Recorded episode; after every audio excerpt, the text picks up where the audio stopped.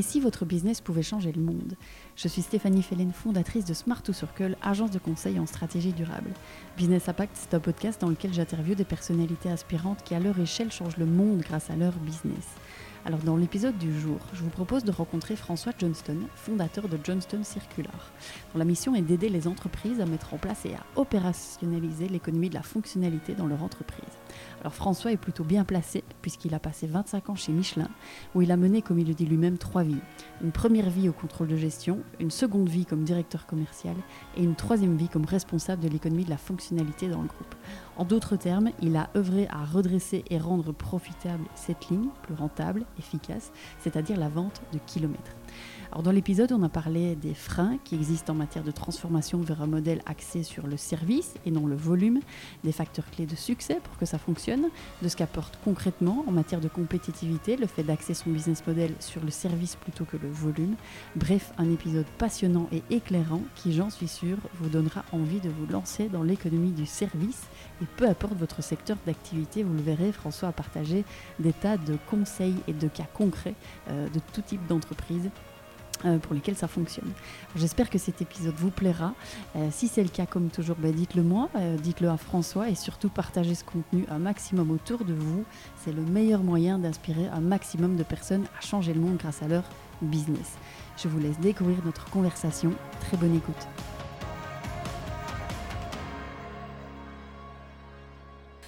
François, bonjour.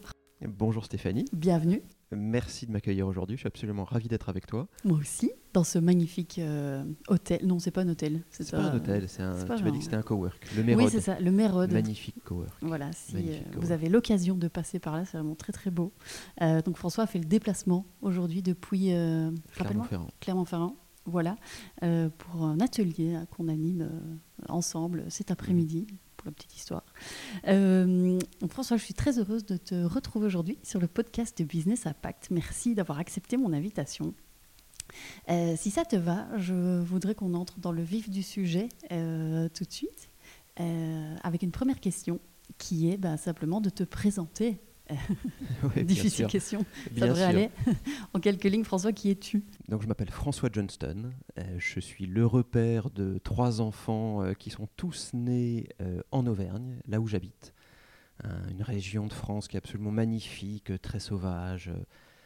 beaucoup de nature partout, ce qui est très important pour moi dans un équilibre entre. Je passe beaucoup de temps à Paris, beaucoup de temps en Auvergne, et avoir cet équilibre entre une vie urbaine très intense et une vie euh, euh, plus proche de la nature est, particulièrement importante pour moi.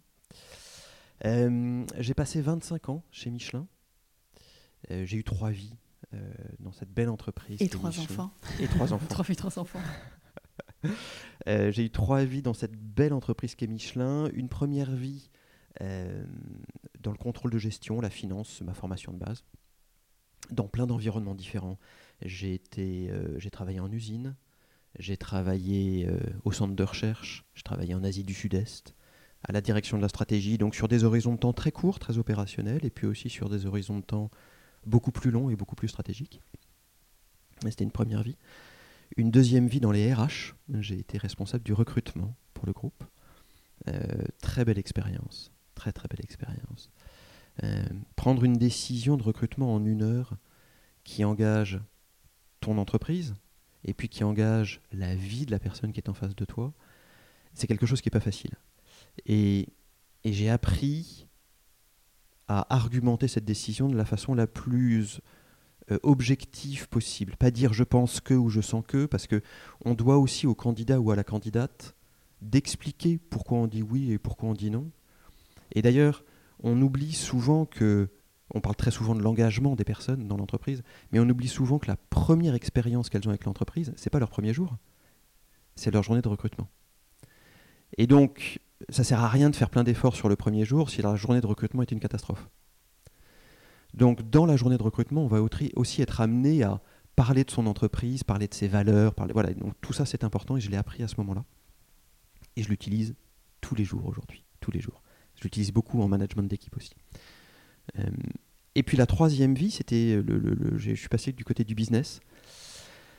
Euh, j'ai été directeur commercial de la division euh, génie civil, qui fait les, gros pneus qu'on voit sur ces énormes camions dans les mines.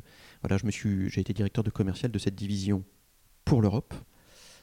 superbe expérience. Je suis arrivé à la tête de 120 account managers. J'avais jamais vendu un pneu de ma vie. Et ça a été, ça a été une très très belle expérience humaine de on s'est beaucoup enrichi mutuellement. J'ai énormément appris au contact des équipes. J'espère que je leur ai apporté quelque chose. Euh, mais j'en ai retiré une, expérience humaine d'une très très grande intensité.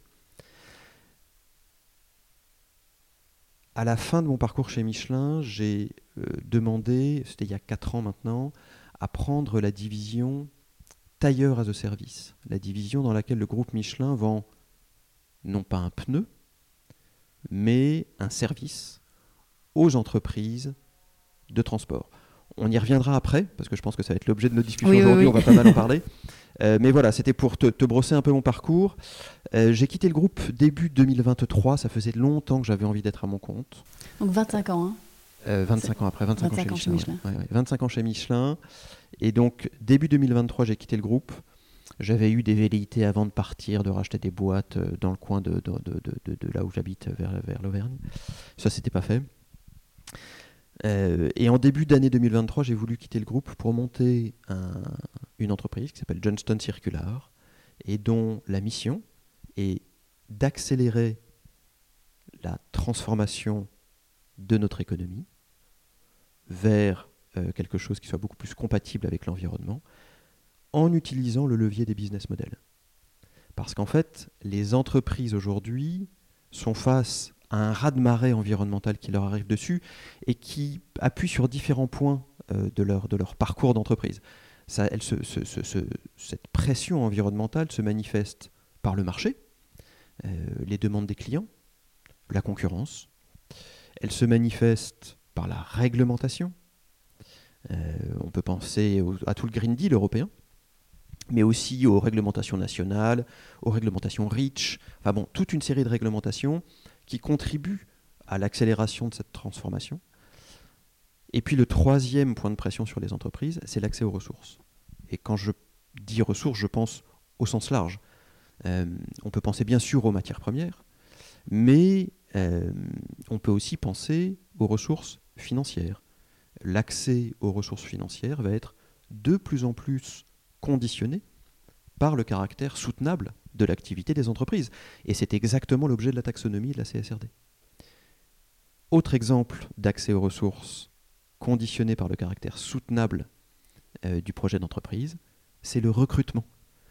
Aujourd'hui, il est beaucoup plus facile de recruter des talents quand on porte un projet soutenable et compatible avec l'environnement, plutôt que de recruter des talents quand on ne porte pas ce projet peut imaginer plein d'exemples qu'on a tous en tête d'entreprises qui vont avoir un peu plus de mal en ce moment à recruter. Voilà, donc ces trois euh, points, la pression du marché, la pression réglementaire, la pression de l'accès aux ressources au sens très large, euh, font que les entreprises doivent transformer leur modèle, doivent changer et évoluer, et elles en expérimentent en ce moment absolument toutes la nécessité et l'urgence. Maintenant, la question c'est qu'est-ce qu'elles peuvent faire? Et on en parlera aussi un petit peu plus tard dans l'entretien. Dans euh, avant d'aller dans le, dans le vif du sujet, hein, qui est l'objet de cet épisode, j'aimerais avoir un petit peu de, plus d'informations sur toi, François, au-delà de, ce que tu fais aujourd'hui. Euh, tu as toujours été chez Michelin? Tu as eu, Ou tu as eu d'autres passages avant? J'ai eu d'autres tout petits passages avant. J'ai fait des stages dans, le, dans, le, dans la pub. J'ai fait des, j'ai, à un moment, je voulais être journaliste, donc j'ai travaillé au Nouvel Ops euh, pendant 3-4 mois. Euh, mais oui, en fait, j'ai commencé chez Michelin très jeune, euh, je devais avoir 22 ou 23 ans. Et qu'est-ce que tu as fait comme étude? Euh, Sciences Po à Paris, et puis avant ça, une maîtrise de gestion à Dauphine. Et puis j'ai fait un an d'études en Angleterre, à Lancaster aussi. Ok. Par Erasmus. Ok. quand tu étais petit, tu rêvais de faire quel métier? De conseiller les boîtes sur comment être plus circulaire non, pas du tout. non, non, non, pas du tout, pas du tout, pas du tout. bah, je pense que j'ai, comme beaucoup, j'ai voulu, je suis passé par ma phase Superman. Puis tu t'es dit, ah merde, non, ça va être compliqué. La place est déjà prise. La place est déjà prise. oui, oui, il y en a qu'un. Euh, ensuite, j'ai eu ma phase pompier. J'ai mis beaucoup de temps à trouver ce que je voulais faire. Mhm. Je pense que ma première vie professionnelle autour du contrôle de gestion et de la finance, c'était pas quelque chose qui correspondait. J'avais pas cet alignement-là. J'ai mis beaucoup de temps à trouver cet alignement. Aujourd'hui, euh, euh, c'est une puissance personnelle extraordinaire d'être aligné avec euh, le projet d'entreprise que je porte. C'est une source d'énergie quotidienne absolument exceptionnelle. J'ai mis beaucoup de temps à arriver à ça. C'est vraiment un cheminement qui a été très très long. Oui, parce que le moment où tu, tu, commences à t'occuper de tout le volet euh, product as a service chez Michelin, on est déjà dans ta, dans ta troisième vie chez Michelin. Donc, c'était, en termes de timing, c'était, c'était il y a combien de temps, plus ou moins C'était il y a 4 ans à peu près. Donc, oui, ah oui, donc c'est, très récent, c'est, pas non plus il y a 10 ans. Non, non, c'est tout à fait récent. Euh, ok. C'est tout à fait récent. C'est, venu avec une, un, un, besoin d'engagement euh, social et environnemental. Alors justement, tu, tu, est-ce que tu te souviens du moment où, où, où tu as eu un déclic? Peut-être euh, il n'y a pas eu de déclic. je ne me souviens pas d'un moment où je me suis réveillé, je me suis dit, oh, il faut absolument que je me Parfois, il y a des gens tu vois, qui me disent, bah oui, j'ai vu, euh, j'ai vu ce reportage ou tel film ou, euh, ou sur tel sujet. Ça, oh, voilà, ça m'a, ça m'a transcendé, ça m'a choqué. Ou tu vois, des informations choquantes, par exemple sur le climat ou enfin, je ne sais pas. Non, ça a toujours été très graduel, avec plein de points. j'ai toujours été fasciné par les poubelles. Est-ce qu'il y a beaucoup de poubelles chez Michelin ça. Euh, ça peut sonner bizarre, mais je crois que c'est dans Little Big Man que, que, Dustin Hoffman, le personnage joué par Dustin Hoffman, dit ça. Il dit en fait, la première chose qu'on voit quand on arrive dans une agglomération, c'est les poubelles. Et en fait, c'est très juste. La première chose qu'on voit quand on arrive de la campagne dans une grande ville, c'est les déchets plastiques sur le bord de la route. C'est la pollution. À Paris, euh, typiquement, euh, toutes les entrées, je, vois bien tous les ponts, là, tu as du plastique partout, des, des poubelles, oui. des Paris, Bruxelles, New York, toutes les grandes villes du monde, quand on y arrive, euh, soit en train, soit en voiture, on commence par voir les poubelles, les, les déchets. Ou euh, les grandes cheminées des incinérateurs. Parce qu'en fait, les, agglomérations ont tendance à pousser les déchets en dehors de leur, euh, de leur cercle. Et c'est frappant tout de même quand on pense que la première chose qu'on voit quand on arrive dans une agglomération, c'est la pollution. Euh, ça, c'était un petit un point. Un autre point très important, c'est que je, je, euh, je, vis dans une famille où mon épouse, mes enfants sont euh, très orientés environnement. on a eu la famille zéro déchet dès que c'est sorti et on, et on essaie de la mettre en place. Enfin voilà. Donc il y a, y a, une, espèce de culture familiale chez moi. Et puis, il y a eu l'envie de m'engager sur quelque chose peut-être de plus large que mon seul métier. J'ai commencé par m'engager dans le social, dans l'économie sociale et solidaire, dans une association qui est basée à Clermont-Ferrand et qui s'appelle clair, qui fait du logement d'urgence et de l'insertion professionnelle pour des populations euh, en grande difficulté. Et en fait, ça a été une expérience euh, fondatrice pour moi, parce que j'ai réalisé là-bas que je savais faire plein de trucs qui étaient utiles. Parce qu'en fait, quand je suis arrivé dans l'association, je, je, leur dis, moi je veux bien venir, mais je ne sais absolument pas du tout ce que je peux vous apporter. Et ils m'ont dit, non mais t'inquiète pas, nous on sait. Et c'est très vrai. En fait, en travaillant dans un grand groupe comme Michelin, qui est très structuré, où on apprend plein d'outils, en fait on développe énormément de méthodes et d'outils qui sont utiles dans toutes les organisations humaines. Dès qu'il y a un groupement d'individus, il faut savoir prendre des décisions ensemble, gérer des conflits, écouter tout le monde, faire en sorte que tout le monde puisse s'exprimer. Tout ça, c'est des leviers qu'on utilise très naturellement dans, le monde de l'entreprise euh, et qui ont été extrêmement précieux dans cette expérience que je poursuis aujourd'hui hein, d'engagement euh, dans cette économie sociale et solidaire. Deuxième chose très importante que j'ai apprise là-bas, c'est la confrontation et l'enrichissement mutuel de deux cultures, une culture très teintée militante ESS. Et encore, cette association, justement, est plutôt légaliste, elle n'est elle pas dans le militantisme fort, elle est dans l'action et elle, mène une action absolument incroyable. Euh, et ma culture d'entreprise. Et en fait, en tout cas en France, on peut imaginer que les deux ne sont pas complètement compatibles. Il y a énormément à apprendre de la combinaison des deux. Voilà, donc ça, ça a été un autre déclencheur. Et puis une conscience environnementale qui s'est développée graduellement. J'ai aussi compris que j'avais acquis chez Michelin, par l'offre tailleur de service, une expertise assez unique sur le marché d'opérationnalisation des modèles de transformation. Et ça, c'est une expertise qui est assez rare, tous les deux mois, tous les trois mois, je recevais un coup de fil d'une boîte externe qui avait rien à voir avec le pneu, qui nous demandait de nous benchmarker. Donc au bout d'un moment, je me suis dit, bon, il y a peut-être un truc à faire de ce côté-là. Je pense, oui. Et juste pour, pour, pour, baliser, tout le monde connaît Michelin, évidemment, mais euh, c'est combien de personnes, Michelin?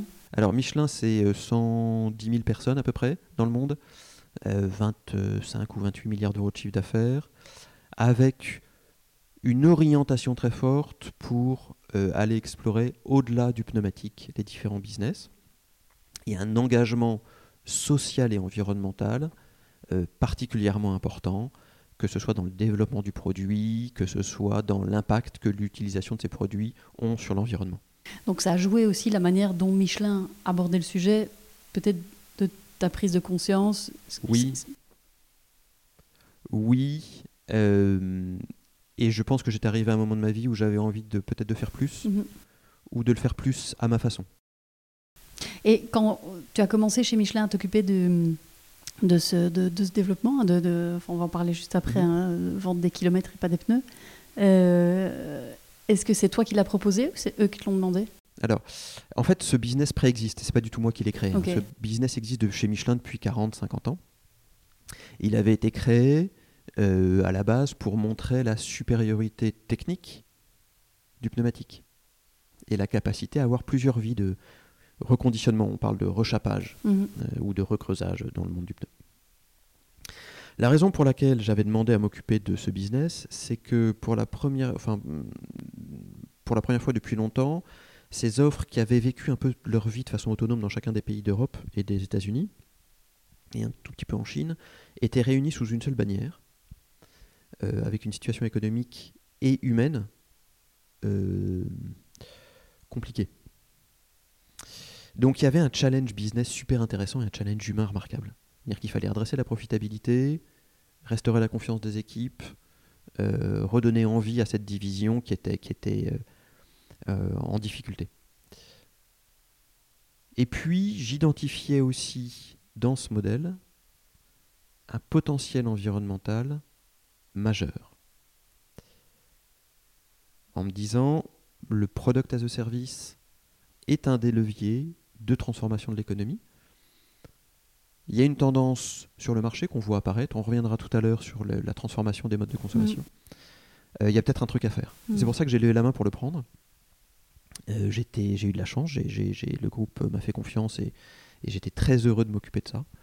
Euh, ça a été une aventure exceptionnelle. Et donc, pendant laquelle, régulièrement, j'étais contacté pour. Enfin, on nous demandait comment on faisait. Quoi. Mhm. Donc, c'était déjà une référence sur le marché. ça l'est toujours. Et c'était ça qui avait drivé le, le- le- le fait que je souhaite m'en occuper. C'était ce challenge humain et business.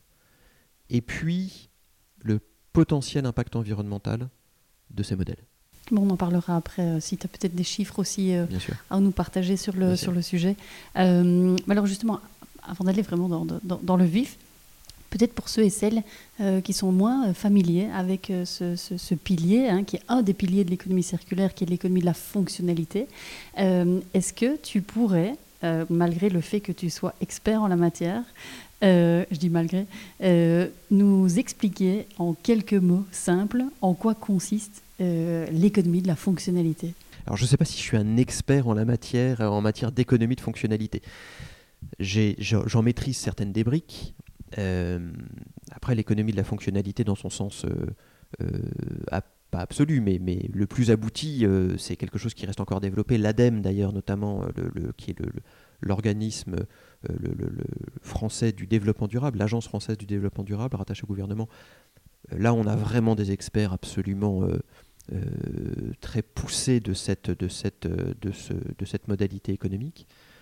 Moi, je ne me qualifie pas comme un expert de l'économie de la fonctionnalité. J'en suis passionné, j'ai envie de la pousser. Alors, de quoi il s'agit? Il s'agit de transformer une économie basée sur une logique de volume produit vers une économie basée sur l'usage et le service et l'impact environnemental et social. On ne vend plus un produit, on ne vend plus la propriété d'un objet dans l'économie de la fonctionnalité et de la coopération, on vend son usage. Alors il y a plein de façons de le faire. on peut louer une voiture au lieu de euh, l'acheter. Ce qu'on fait tous quand on part en vacances. Ce qu'on fait tous quand on part en vacances. On peut acheter des produits euh, phytosanitaires, des engrais, euh, sur son champ, au litre. Mais on peut aussi trouver un partenaire qui va, avec moi, exploitant agricole, s'engager sur un rendement à l'hectare. On peut trouver, plutôt que d'acheter des LED ou des ampoules, une entreprise qui va s'engager sur un cahier des charges lumineux et des réductions d'énergie. On peut trouver, plutôt que d'acheter des pneus, une entreprise qui va s'engager sur un coût kilométrique et auprès de qui je vais déléguer toute la maintenance pneumatique. Donc, et là, on commence à rentrer dans une économie où le fournisseur s'engage dans le long terme avec le client sur un résultat d'efficience. Le KPI, c'est plus le volume, c'est le résultat de l'usage de mon produit. C'est ça l'économie de la fonctionnalité. C'est passer d'un modèle où on vend des produits, le KPI c'est le volume, à un modèle où on vend un effet d'usage, où on vend le résultat de l'usage d'un produit. Et là, tous les acteurs économiques sont rémunérés par l'efficacité avec laquelle on va utiliser le produit. Quand tu as, alors pas mis en place le système du coup de fonctionnalité chez Michelin, mais quand tu as repris en tout cas euh, la, direction de, ce service. Est-ce que tu peux nous en dire plus sur la, manière dont tu as géré ce projet? Euh, En gros, tu as commencé par où? Très concrètement. En fait, d'abord, je n'ai pas commencé tout seul, j'ai commencé avec les équipes. Hein. c'est vraiment un travail qu'on a fait ensemble. Euh, et, c'est un point important, hein, je pense. On en parlera après. Mais... on ne peut pas le faire seul. Ce genre de, de, projet-là, seul, c'est pas possible. Euh, on a commencé par comprendre que c'était pas juste un autre moyen de mettre des pneus sur le marché et que c'était pas juste un, un autre go-to-market. En fait, nos clients nous achetaient un service. On était des fournisseurs de services. On n'était pas des vendeurs de pneus, on était des fournisseurs de services. Ce service, c'est quoi? C'est je délègue à Michelin la maintenance pneumatique de mes camions. Et donc Michelin l'opère sur le terrain. L'économie de la fonctionnalité, ça n'est jamais quelque chose qu'on fait dans un bureau de loin où je me dis ce pneu il va faire 200 000 km, donc je vais prendre le prix, je vais le diviser par 200 000, je vais facturer euh, ce prix-là au kilomètre. C'est pas du tout ça. Au contraire, c'est une présence sur le terrain. On opère ou on fait opérer par un réseau de distribution ou de service provider le service sur le terrain. Pour opérer tailleur as a service, Michelin active et met à disposition de ses clients un réseau de 3300 points de service en Europe. Et c'est un facteur clé de succès. Si on n'a pas ça, on est incapable de mettre en place ces modèles d'usage. Quand Xarvio s'engage, Xarvio qui est une filiale de BASF, et qui propose des fongicides euh, historiquement vendus euh, à la bouteille, au litre ou au bidon, dans son modèle Healthy Fields, Xarvio propose de s'engager sur un rendement l'hectare ou l'équivalent d'un rendement l'hectare. Ce faisant, il s'engage avec l'exploitant agricole à coopérer, mais au sens euh, premier du terme, à opérer avec euh, l'ensemble des actions qui sont nécessaires pour mener à bien la production. Donc, dans ces modèles-là, tu vis avec ton client sur le terrain. Et ça, c'est une différence énorme. Et cette notion euh, de co opération quotidienne avec le client transforme absolument tout. Tu deviens fournisseur de services, non plus fournisseur de produits. Donc ça, c'est un switch qui a été fondamental pour nous à comprendre, euh, et de façon très opérationnelle. Et tu as fait comment? Eh ben, euh, On a mis en place un claims management, une, une, gestion des réclamations, orienté service et pas orienté produit. On a mis en place des KPIs orientés service et pas orienté produit. Donc tout ça sont des transformations euh, culturelles importantes. Euh, je reprends cet exemple de, gestion des réclamations. Euh, dans le, modèle traditionnel de vente de pneumatiques, le pneumatique représente en moyenne 30% des réclamations. Le reste, c'est de la facturation, c'est ce genre de choses. Dans le modèle tailleur as a service, le produit pneumatique représente moins de 2% des réclamations. C'est-à-dire que dans l'expérience client, le produit a disparu. Puisque le fournisseur, Michelin, à totalement internaliser tous les problèmes produits. Ce que tu vends, et ça a été un, un deuxième switch, on est passé d'une promesse produit à une promesse service. On vend du peace of mind, on vend de la compliance, on vend de la safety. C'était les trois arguments qu'on a développés. On est donc vraiment axé sur le service. Venez acheter euh, ce service que vous propose Michelin. Vous serez et vos chauffeurs seront en permanence en sécurité. Vous aurez la garantie que vous respecterez le code de la route dans tous les pays d'Europe.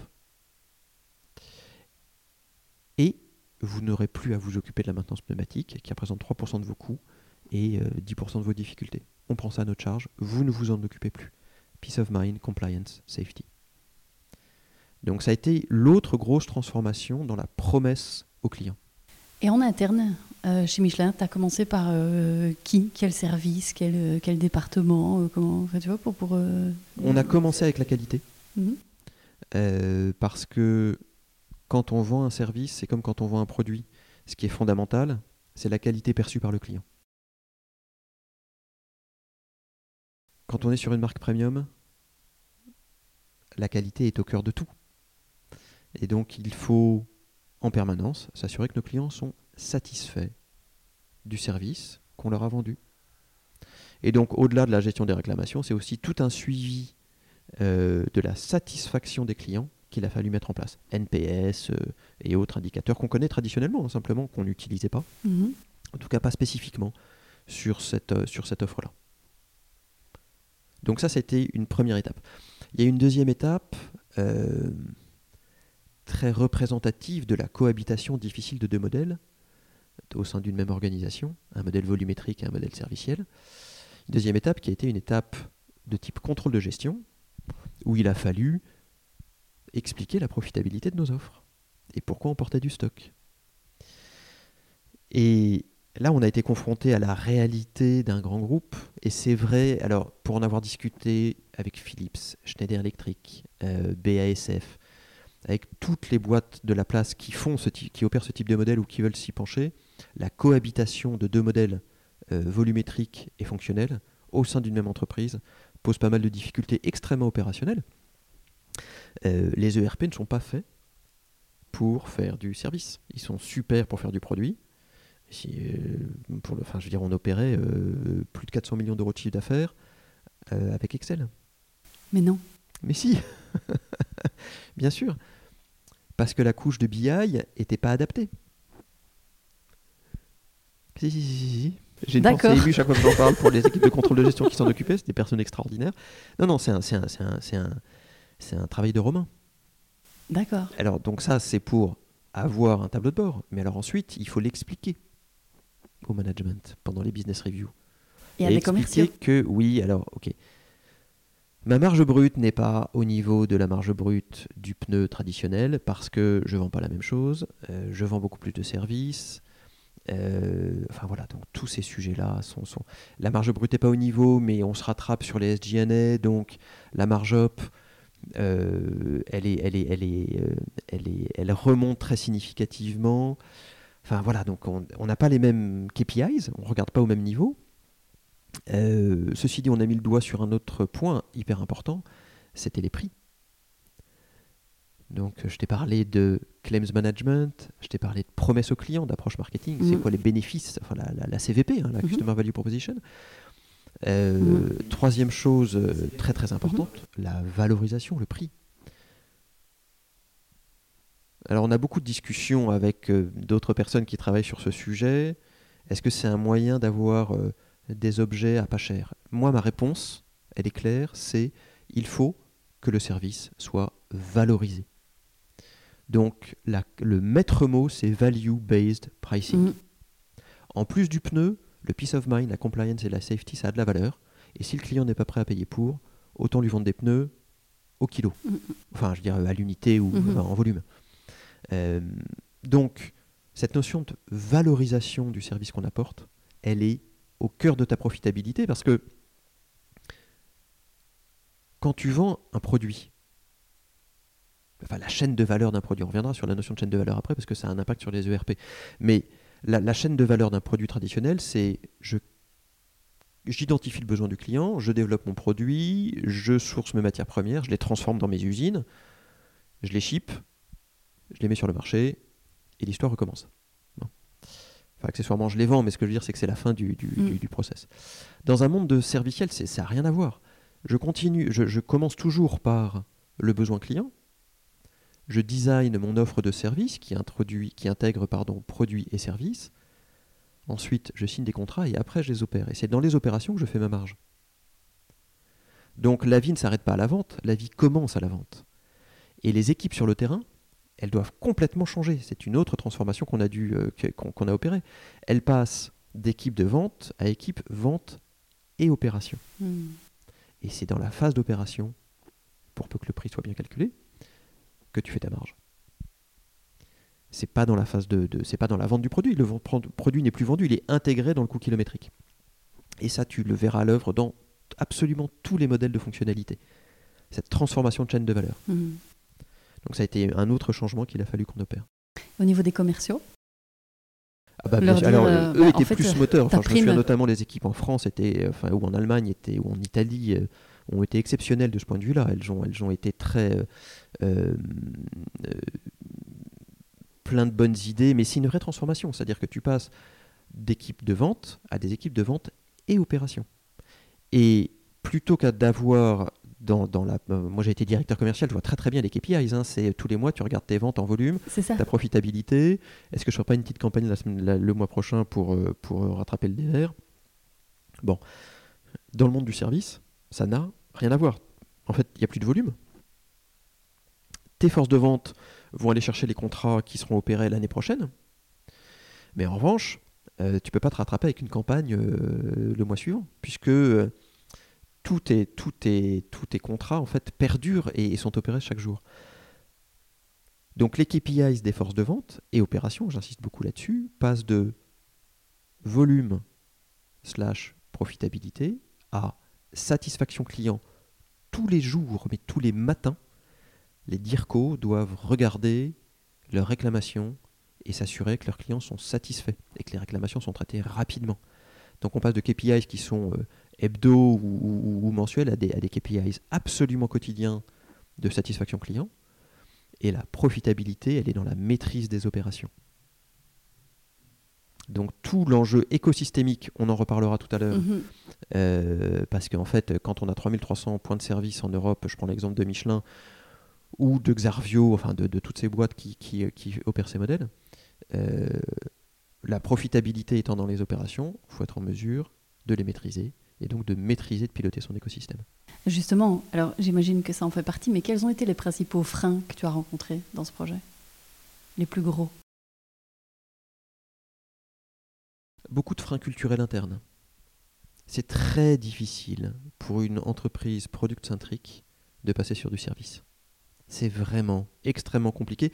Il y a un, il y a un théoricien, euh, un chercheur euh, académique qui s'appelle Gebauer, qui a écrit un papier là-dessus en 2005 et qui appelle ça le servitization, servitization paradox. Euh, et qui dit finalement quand une entreprise euh, de produits veut faire du service, souvent elle se plante parce qu'elle n'en maîtrise pas les codes et que souvent on pense qu'il suffit d'eux. Et, et- et alors qu'en fait c'est une- vraiment une culture d'entreprise significativement différente. Donc les aspects culturels internes, et on en reparlera cet après-midi, Mhm. euh, sont, sont, sont particulièrement, euh, peuvent être des freins majeurs en tout cas dans une, dans une organisation. Mhm. Et alors, à contrario, j'imagine qu'il y a eu des résultats. Euh, Est-ce que tu aurais euh, quelques chiffres peut-être à, à nous partager, euh, très concrets, sur les résultats obtenus Bien sûr, alors d'abord il y a eu un redressement de profitabilité tout à fait significatif. Euh, et puis surtout, il y a cet impact environnemental. Parce que là, jusqu'à présent, on a parlé beaucoup Mhm. business. Je vais parler un petit peu de l'impact environnemental. Quand Michelin propose et opère Tailleur as a Service, euh, l'organisation, enfin le- le- l'entreprise va reconditionner les pneus deux à quatre fois plus que le marché. C'est plusieurs dizaines de milliers de tonnes qui ne sont pas extraites du sol chaque année pour un kilométrage donné, ce qui se traduit en centaines de milliers de tonnes CO2. 336 000, je crois, de mémoire, tonnes CO2 qui ne sont, qui ne sont pas émises euh, du fait de cette solution où on va reconditionner et s'occuper beaucoup mieux des produits.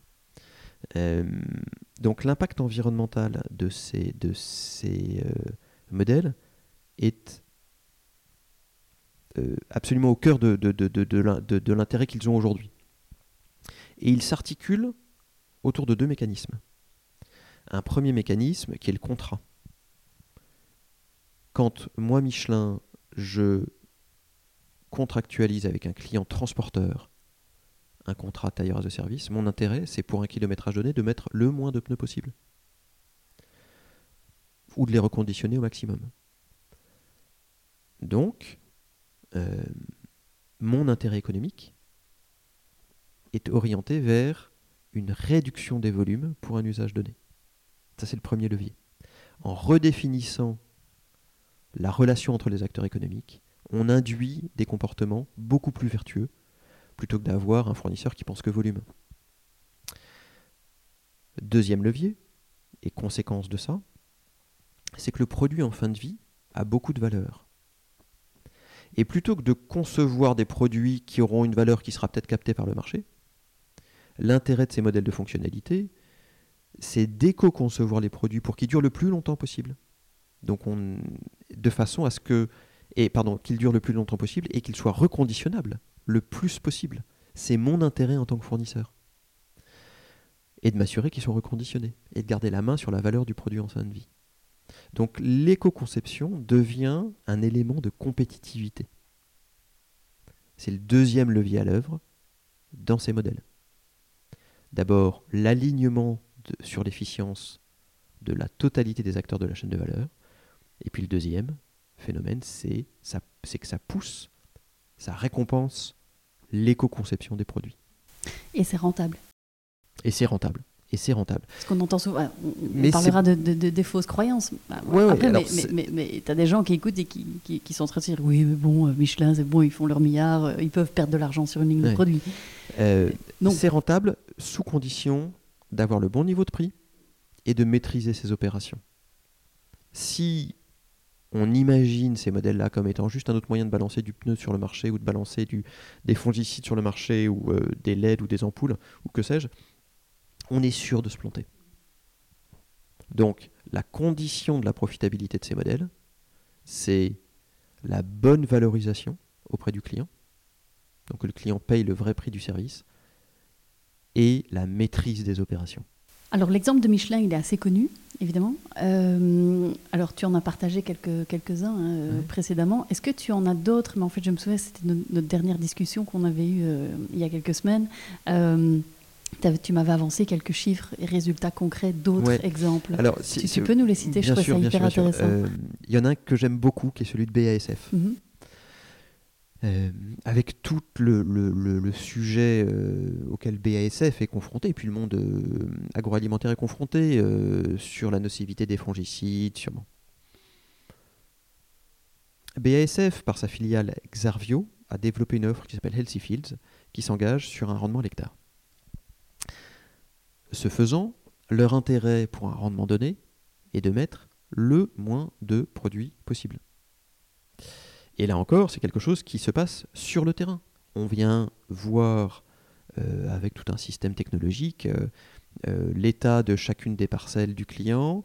On le tient informé de l'état de ses parcelles. On lui dit bon ben là, moi je pense qu'il faut que tu fasses quelque chose là ou qu'il faut que tu fasses quelque chose là, plutôt que de balancer du produit sur tous tes hectares, mais le uniquement sur cette parcelle et sur cette parcelle. Ce faisant, ce qui est démontré, c'est que la baisse du volume d'intrants est de 20% le même produit, c'est le même produit qu'initial que, dans le modèle historique. Simplement, la redéfinition des relations entre les acteurs autour d'un objectif commun et partagé de rendement à l'hectare fait que on peut baisser le volume d'intrants de 20%. Ça représente 40% des objectifs européens à l'horizon 2030. Euh, le Green Deal demande à ce qu'on baisse les fongicides de 50%. Mhm. Enfin, l'ensemble des pesticides, dont les fongicides, de 50%. Donc BSF vend moins. BSF vend moins. Il y a des parcelles où ils sont à moins 70%. C'est pas grave, ils sont rémunérés sur le rendement à l'hectare.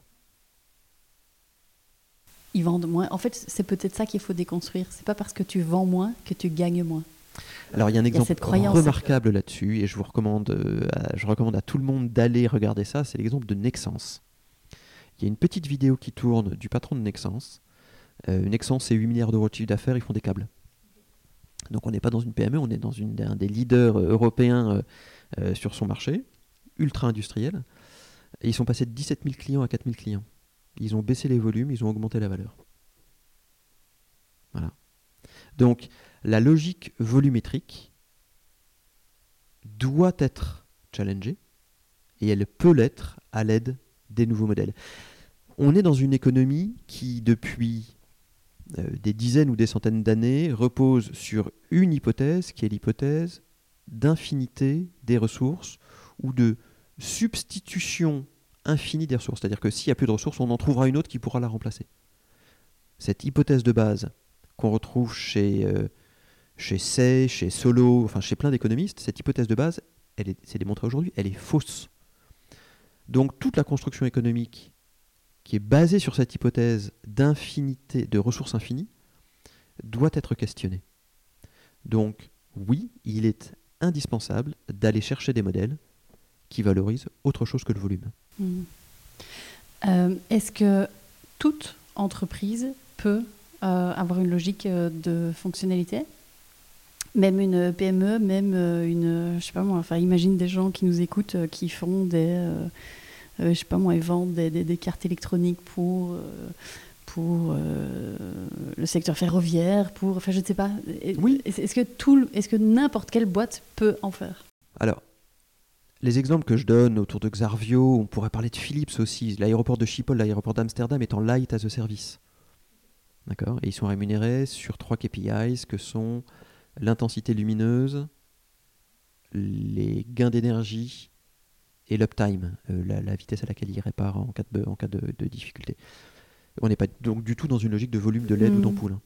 Euh, tous ces exemples-là sont des exemples assez aboutis, assez poussés, mais il y a plein d'exemples intermédiaires. On peut, en gardant une vente de produits, commencer à développer des services qui vont aller dans ce sens-là. Et donc, pour répondre à ta question, oui, c'est accessible à tout le monde. Euh, je te donne deux exemples. Un exemple d'une PME qui, qui a été, qui sont des exemples qui sont cités par l'ADEME. Une PME qui est une agence de com, qui s'appelle Everest, et qui euh, définit dans sa cible idéale, dans son monde idéal, ils sont 8 hein, chez Everest, dans son monde idéal, euh, en 2040, euh, il n'y a plus de pub. C'est une agence de com. hein. En 2040, il n'y a plus de pub. Et en fait, ils ont remplacé leur modèle traditionnel qui était euh, je réponds à des appels d'offres euh, pour faire 10 000 prints Ah oui, juste. en modèle où euh, bah, en fait il y a un abonnement mensuel, ils accompagnent leurs clients dans la meilleure adéquation entre la consommation de ressources physiques et l'impact communicationnel. Là, on est vraiment sur un changement de modèle. Mm, mm. Je te donne un autre exemple, euh, une entreprise qui s'appelle Amzer, qui faisait des 30 personnes, il faisait des pompes à chaleur. Et le patron d'Amzer était convaincu de la nécessité de développer des services de maintenance, de développer pour augmenter la durée de vie des pompes à chaleur et pour euh, euh, améliorer l'impact environnemental de son activité. Pour plein de raisons, la boîte a été en vente, elle a été rachetée par une boîte qui s'appelle Airwell. Et quand tu regardes les interviews, euh, le patron de Airwell a racheté Amzer parce qu'ils avaient développé ces offres de services et qu'ils avaient déjà un pied dans le service. Donc, en fait, ça valorise les boîtes Mm. parce que avoir un pied dans le service, ça montre la capacité des équipes à penser autrement. Euh, je te modifie. Ça va je, je pense à deux, trois trucs, euh, deux, deux- deux, trois secteurs. Bien sûr, bien sûr. Euh, une société qui vend euh, des petits pois qui sont distribués euh, chez Carrefour, dans les congélateurs du Carrefour. Est-ce qu'elle pourrait faire de Oui. l'économie spontanéité Oui, je suis Je fabricant de petits pois. Je ne sais pas. Je, je ne sais pas répondre à cette question dans ce bureau. Euh, Oui, oui. Ce qui est super important quand on veut faire de la fonctionnalité, c'est en fait l'esprit de la fonctionnalité. C'est se dire, finalement, est-ce que je gagnerais pas à travailler avec mon client pour questionner son besoin Mhm. et rendre l'ensemble de cette chaîne plus efficiente? Quand tu me parles de l'exemple du petit pois, je ne peux pas m'empêcher de penser aux 30 à 40% de nourriture qui sont jetées sur l'ensemble de la chaîne de production. Euh, je ne peux pas m'empêcher de penser dans le monde agroalimentaire au, à l'impact CO2 de pas mal de production euh, de protéines. Mhm. Donc, bien évidemment, on ne va pas faire un copier-coller de ce que fait euh, Signify à l'aéroport de Schiphol. Mhm. C'est bien évident. En revanche, la fonctionnalité, c'est aussi s'asseoir avec son client et poser la question. J'ai une petite anecdote là-dessus, parce que là, des- enfin, il y, a- il y a- il y a des bénéfices que moi, j'imaginais pas au début. J'ai un client qui, euh, euh, et c'est ce que j'ai vécu au mois d'août, là, euh, juillet-août, qui euh, fait des, équipements électriques. Toutes petites boîtes, ils sont sept. Et il passe par un réseau de distribution professionnel. Énorme quincaillerie pro, euh, 15 000 références, 400 millions d'euros de chiffre d'affaires. Mon client étant tout petit à côté, ils font moins de 1%. Donc c'était vraiment un fournisseur, euh, le 12 millième fournisseur dans la liste de priorités. Il a voulu développer une offre de fonctionnalité en disant je pense qu'il y a un truc à faire avec mes équipements électriques, on devrait pouvoir les vendre à l'usage et donc générer beaucoup de revenus de maintenance. Je ne peux pas le faire seul, il faut que je le fasse avec un distributeur. Il est allé voir son distributeur, en trois mois il est devenu fournisseur stratégique. C'est-à-dire que il est passé de nobody à fournisseur stratégique parce qu'il propose de questionner l'ensemble de la chaîne de valeur. Je crois que c'est ce qu'on retient. Enfin, en tout cas, c'est quelque chose qu'on va retenir aussi pour le, la partie qui va nous Le occuper l'après-midi. ouais, ouais, ouais. Mais le, le- vraiment, c'est ce lien avec le client. Enfin, en tout cas, à t'écouter depuis tout à l'heure, c'est vraiment ce qui, me, fondamental. ce, qui, ce, qui me, ce qui me marque. Euh, alors, je vais te donner quelques peurs et craintes euh, que moi j'ai entendues aussi euh, sûr. beaucoup en entreprise par rapport à l'économie de la fonctionnalité. Euh, du style, oui, mais ça va nous coûter de l'argent. Je suis pas sûre que ce soit rentable. Les clients voudront pas. Ils seront pas d'accord de payer pour un service. En interne, les commerciaux vont pas vouloir vendre ça. Ils vont préférer. Est-ce que des- ce sont des choses que tu as entendues? Est-ce qu'il y en a d'autres que tu as entendues? Et, et qu'est-ce que tu auras envie de répondre à ça? Euh, D'abord que la transformation des modes de consommation est en train de toucher absolument tous les secteurs d'ac- d'activité. L'assurance, développement d'assurance euh, où euh, les petits rouleurs payent au kilomètre. Le pneu, on en a parlé. Je pense qu'il n'y a plus une boîte qui achète un photocopieur. Tout le monde paye à la feuille. Il n'y a plus une compagnie aérienne qui achète euh, euh, ces réacteurs. Ce sont, ça s'appelle Power by the Hour. Ce sont des contrats de maintenance qui souvent intègrent même le propulseur et la valeur du propulseur. Ce qui fait que Rolls-Royce et Safran ne font plus de marge ou quasiment plus de marge sur la vente unitaire de leurs réacteurs, mais que toute la marge se fait sur les contrats de maintenance. Un petit changement de modèle chez ces gens-là. Ce qui donc les a poussés à faire des, réacteurs qui duraient le plus longtemps possible, hein, puisque la marche se fait sur la maintenance. Euh, fashion as a service, l'abonnement des box chez soi, Euh, les AMAP, où je reviens à ma connexion avec l'économie sociale et solidaire, où on s'abonne pour avoir un panier toutes les semaines. Euh, le nombre est infini de secteurs d'activité vers lesquels, enfin, qui sont en train de transformer leur mode de consommation. Donc ça, c'était un, un message pour, avant de parler des résistances, dire euh, ouvrez les yeux, le marché change. Mm. Et si c'est pas vous qui vous en occupez, c'est quelqu'un d'autre qui va s'en occuper. Bon. Ensuite, oui, c'est une transformation compliquée. Je ne vais pas me cacher, c'est une transformation complexe, évidemment. En revanche, elle est indispensable. Elle est indispensable parce que les modes de consommation sont en train de changer, parce que c'est un moyen remarquable de, gérer l'impact environnemental ce sont des modèles qui sont éligibles à la taxonomie et au CSRD. Euh, donc ils sont dans les textes européens. Et si moi je suis une PME, euh, mon client qui est un grand groupe est sensible à ça.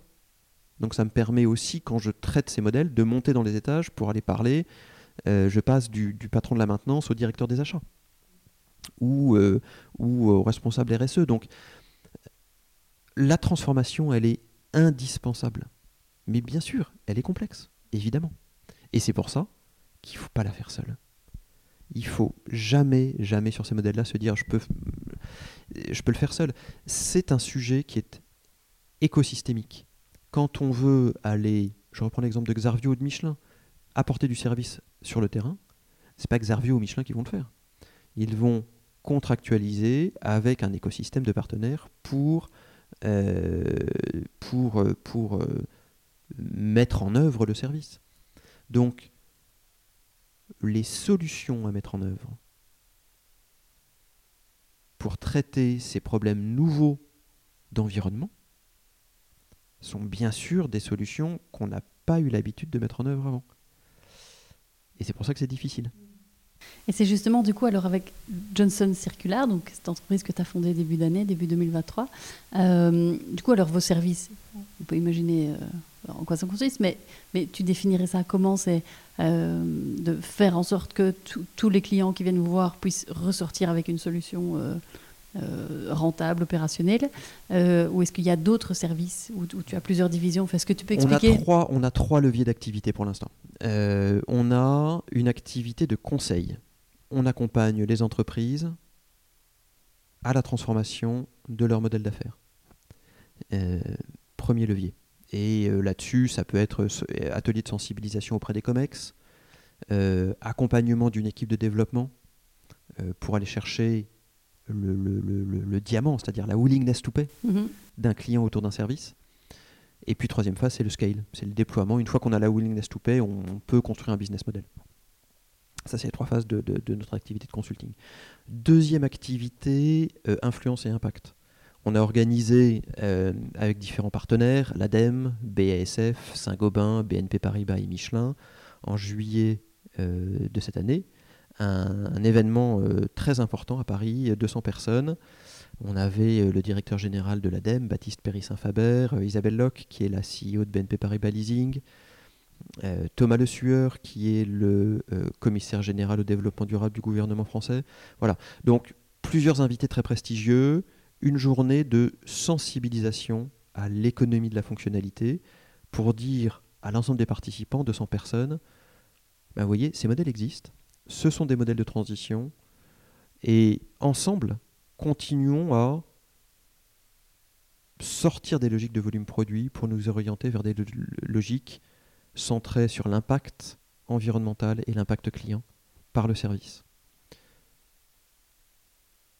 Deuxième chapitre de cette euh, volonté d'influence et d'impact, c'est le travail qu'on est en train de lancer avec l'ADEME et, BASF, et puis on est en train de finaliser le tour de table avec d'autres partenaires, pour porter ces sujets cette fois-ci non plus au niveau national, mais au niveau européen. Et ce qu'on vise, c'est de faire le lien entre le monde de l'entreprise et la taxonomie, la CSRD. Encore une fois, ces modèles sont nommément cités dans les textes du Green Deal et de la taxonomie. La difficulté, c'est moi, entreprise, je fais comment pour aller de là où je suis vers cette éligibilité au niveau des textes européens qui vont donner accès à des financements préférentiels et ainsi de suite. Et c'est ça qu'on veut, c'est ce chemin-là qu'on veut paver. Et puis, la troisième activité que nous avons, c'est une activité d'enseignement. Moi, je suis prof à Sciences Po à Paris, euh, enfin, je suis prof, je suis enseignant, j'interviens dans des. J'ai un, j'ai un cours euh, ouais, sur le sur le sur l'économie de la fonctionnalité et comment est-ce qu'on passe d'une logique produit à une logique service. puis j'ai quelques interventions euh, euh, aux mines, à Saint-Étienne, voilà.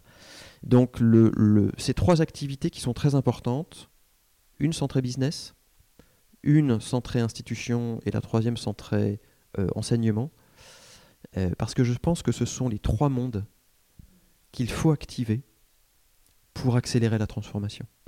Les entreprises seules ne peuvent pas le faire, les gouvernements seuls ne peuvent pas le faire, les chercheurs seuls ne peuvent pas le faire.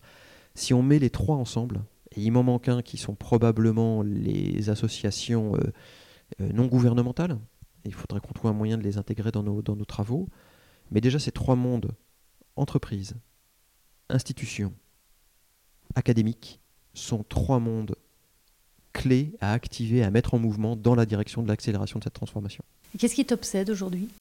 Justement ce lien entre les trois. Ce lien entre les trois. L'écosystème. Ouais, l'écosystème. C'est ça la clé. Hmm. C'est la clé de tout. Et, et, en fait, il y a deux choses qui m'obsèdent. Il y a l'activité de mon entreprise, dont je veux qu'elle progresse, elle est encore toute jeune, euh, voilà, elle n'a pas un an, donc euh, voilà, l'idée c'est de, la, c'est de la développer, donc ça bien sûr ça m'obsède, mais c'est surtout et aussi je pense cette rencontre des trois mondes, euh, business, politique et académique, qui est une des clés de l'accélération. Et c'est pas la rencontre théorique dans 15 ans, c'est une rencontre opérationnelle où ensemble on va réussir à mettre en œuvre des nouveaux modèles. Alors François, je vais te demander de bien vouloir sortir ta boule de cristal. on va parler du futur. Donc tu prends ta casquette de, futurologue. Euh, donc blague à part, je voudrais avoir un petit peu ta vision du monde sur sur comment sera ce monde, à ton avis, d'ici une dizaine d'années. alors, bah, première question, est-ce que tu penses que, ben voilà, disons dans dix ans, est-ce que toutes les entreprises feront de l'économie de la fonctionnalité? Dans dix ans, toutes les entreprises auront très certainement reconsidéré leur rapport au volume. Je ne sais pas si la solution, ce sera l'économie de la fonctionnalité ou d'autres modalités de l'économie circulaire, mais je, je reste convaincu que le monde de l'entreprise ne peut pas ignorer euh, les contraintes environnementales qui, qui, nous arrivent dessus. Et donc, un des leviers de solution, euh, c'est la transformation de ces modèles économiques. Donc, je, alors, de ma longue expérience, je peux t'assurer qu'il est impossible de prédire l'avenir. On l'a vu avec le Covid. Et toutes les projections, non mais toutes les projections en stratégie, il y a des personnes qui t'affirment et qui te disent je te... voilà l'avenir sera comme ça bon faut jamais oublier que il n'a pas été donné à l'être humain la capacité de prédire l'avenir en revanche ce qu'on peut faire c'est gérer notre adaptabilité et, gérer nos, nos les, les, et choisir des chemins ça on peut faire on peut pas prédire l'avenir mais on peut choisir des chemins et, et je crois j'espère que le monde économique va choisir ce chemin de la transformation des modèles. Est-ce que tu es optimiste? Justement, tu parles d'environnement. Euh, est-ce que tu es optimiste pour l'avenir quant aux enjeux climatiques? Je suis absolument convaincu que ce qu'on a fait peut être défait. L'impact environnemental qu'on a, qu'on a aujourd'hui et qui est l'héritage de ce qui a été fait sur 3, 4, 5 générations, enfin depuis la révolution industrielle, euh, peut être défait. Simplement, il faut s'y mettre. Euh, mais oui, je suis convaincu que ce qui a été fait peut être défait ou réorienté. Donc, je ne suis pas éco-déprimé mhm. du tout. Euh, je suis éminemment conscient de l'urgence. Je, je, me jette dans l'action plutôt. Alors, si tu avais une baguette magique, ce sera ma dernière question, euh, tu ferais quoi? Avant de venir, j'ai lu le bouquin de, Sébastien euh, Beller, le, le, bug humain. Avec qui on a notre animation juste après. Oui. Absolument remarquable.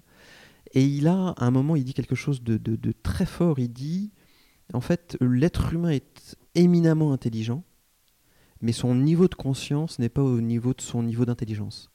Et donc, si j'avais un bout de baguette magique, je pense que j'essaierais de mettre le niveau de conscience au niveau d'intelligence. Merci. Alors, je disais que c'était ma dernière, dernière question, mais ce n'est pas vraiment vrai. Je pose toujours deux questions euh, identiques à mes invités en fin d'épisode. Ma première question, c'est euh, quel conseil tu auras envie de donner euh, à ceux et celles qui nous écoutent pour rendre leur business plus durable? Si tu devais en prendre un fort de ton expérience hein, de ces 25 dernières années, ces quatre dernières avec Michelin, etc., qu'est-ce que ce serait? Ne restez pas seul. Ne restez pas seul. Parlez à vos clients, à vos partenaires, faites-vous accompagner, écoutez vos équipes. Aucune certitude. Il faut être drivé par l'envie de transformer, mais être extrêmement euh, euh, souple sur ces certitudes. Euh, ne surtout pas rester seul. Et alors, dernière question, est-ce que tu aurais euh, un, ou plusieurs euh, livres, euh, conférences, podcasts, que sais-je, qui t'ont inspiré récemment et que tu pourrais nous partager? Bah, le, bouquin de, de, Sébastien. voilà, de Sébastien, le, bug, le, bug, humain. la vidéo du patron de Nexence, qui est tout à fait forte et, un exemple très intéressant. Et puis, y y a, je pense qu'il faut aussi beaucoup réfléchir sur la nature humaine et si ce qui fait les résistances au changement, ce qui fait le, désir, ce qui fait le... J'ai toujours du mal à croire qu'on peut changer d'humain. Euh, je suis convaincu que on peut utiliser le levier de son désir et de son envie pour transformer les choses. Et je pense que ça, c'est très très puissant. Merci François.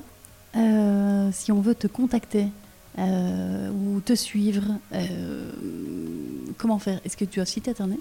Alors pour l'instant, j'ai un compte LinkedIn et je commence à me dire qu'il faut que je fasse mon site internet. Ce serait pas mal. LinkedIn, c'est déjà très bien. Euh, donc du coup, je mettrai euh, ton Ouais, un lien vers, ton LinkedIn. profil. Voilà. Ouais, qu'on n'hésite pas à te, à te contacter. Merci beaucoup. Merci Stéphanie. François, c'était c'était très c'était passionnant, un sujet qui, euh, moi je le vois au quotidien, euh, euh, touche énormément d'entreprises et beaucoup ne savent pas par quel bout le prendre. Donc j'espère et je pense qu'avec tout ce que tu nous as partagé, elles auront en tout cas un élément de de démarrage. Enfin, tu sais, quand une grosse pelote de laine comme ça, on ne sait pas trop par, par où commencer. Et puis alors, bah, forcément, si besoin d'aide, euh, qu'elle n'hésite pas à te contacter, bien entendu. Tu opères en France et en Belgique Et euh, partout en Europe. et partout, n'importe où. euh, voilà. Euh, merci François. Merci Stéphanie. À bientôt. À très bientôt. Voilà pour l'épisode du jour. C'était Business Impact, le podcast de Smarto Circle. J'espère sincèrement que cet épisode vous a plu. Alors si c'est le cas, merci de le partager à deux personnes qui pourraient être intéressées par le sujet et de mettre une petite note 5 étoiles sur Spotify et ou Apple Podcast en fonction de votre plateforme d'écoute préférée. Et puis si c'est sur Apple Podcast, prenez deux mini-secondes pour écrire un petit avis sur ce que vous aimez dans le podcast. Ça m'aidera à remonter dans les suggestions d'Apple et puis euh, surtout de faire euh, connaître davantage le podcast. Alors aussi, si vous allez sur le site de smart2circle.com et que vous me laissez votre adresse mail, vous recevrez une semaine sur deux une newsletter avec le dernier épisode du podcast et puis du contenu informatif et inspirant de Smart2Circle. Et puis pour finir, eh bien n'hésitez surtout pas à me contacter. Je suis active sur LinkedIn et puis un petit peu sur Instagram. Il suffit de chercher Stéphanie Félène. Et si vous avez des besoins d'accompagnement pour votre entreprise, l'équipe de Smart2Circle se fera plaisir de vous rencontrer. Je vous embrasse. À très bientôt.